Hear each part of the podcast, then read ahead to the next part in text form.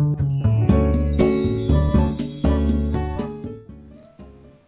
はようございます。滝真由子です。今日は11月18日土曜日の朝です。今日もラジオを聴いてくださりありがとうございます。今日は世代で生き方や考え方をくくる世代論の限界について考えるというお話です。私は今40代なんですが仕事では上の世代の方とも下の世代の方とも接することはあります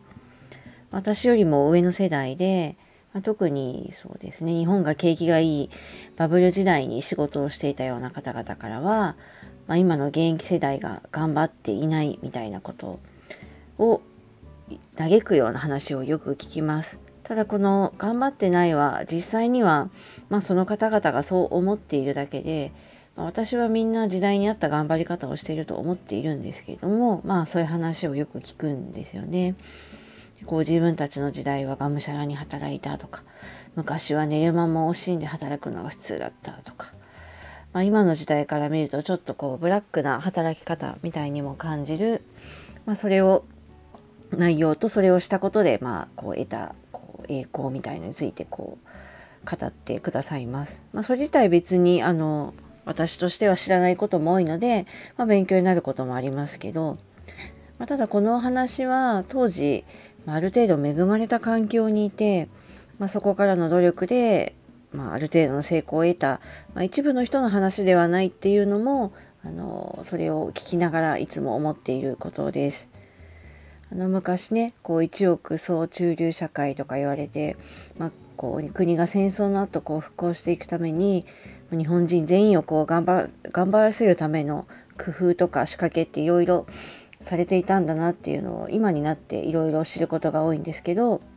まあ、日本人のこう同調意識をねうまく使ってみんな頑張ってるから自分も頑張んなきゃとかみんな我慢してるから自分も我慢しなきゃとか、まあ、結構そういう気持ちにさせられていた人も多くて、まあ、それで救われた人もたくさんいるしあの見なくていいものを見ないで済んだってこともたくさんあると思うんですね。ただ一方で当時も頑張れないのに無理に頑張らされていた人もたくさんいると思うんですよね。もちろんあの生きていくために必死で働かなければいけなかった時代と、まあ、今の若者のまあ、最低限の生きていく、まあ、土壌はある中で頑張る頑張らないではちょっと同じ次元で考えることはできないんですけど今の時代でも頑張ってる若者はいっぱいいますし若者がみんな頑張っていないわけでは全然ないんですよね。でこういうことを考える上であの世代論っていうのがあるんですけどあの実は私はあの大学で社会学を学んでいて世代論の研究をしていました。で当時はそれぞれの世代にどんな傾向があるとかこう調べて当時の文化とかを探って、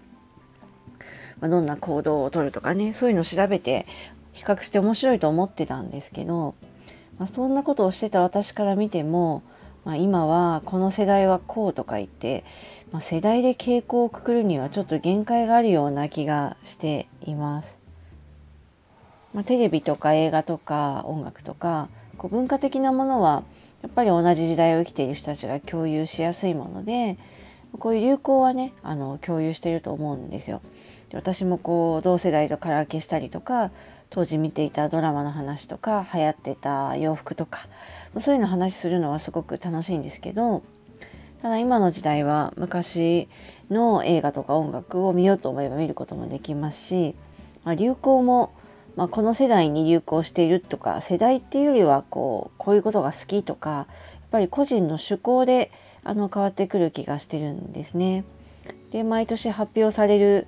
まあ、今年の社会人がなんとか世代みたいなあのくくりがあると思うんですけどそれももはや無理に名付けているような感じもしますし、まあ、生きている時代を同じくしている人たちが同じような傾向であるわけじゃないっていうのをまあ、みんなそれをそろそろこうし分かっててもいいかなっていうそこにもこう惑わされたり振り回されなくてもいいのかなって思ったりしています。この前娘が読んでいた星占いの本も同じ期間に生まれた、まあ、1,000万人ぐらいの人たちが同じ性格や同じ運命をたどるはずもなくなんか同調意識とか、まあ、そういう同じ傾向みたいのでくくられることにとかそうやって分析されていくことにちょっと違和感を感じてもいいんじゃないかなと思ったりしています。まあ、あの人がメディアとかいろんなこう情報に振り回されやすいからこそこういうものでマーケティングをしたりとかあの戦略を考えたりする人がいるんですけど、まあ、振り回されないようにすることも大事だしそもそもみんな違うよねっていうのを思って生きることでこの世代論っていうのを読むとあ私そうだよねって自分で思い込んでそう思っちゃうところもあるのでそこも、まあ、そういうのに振り回されないことも大事かなと思ったりしています。ということで今日は世代で生き方や考え方をくくる世代論の限界について考えるというお話でした。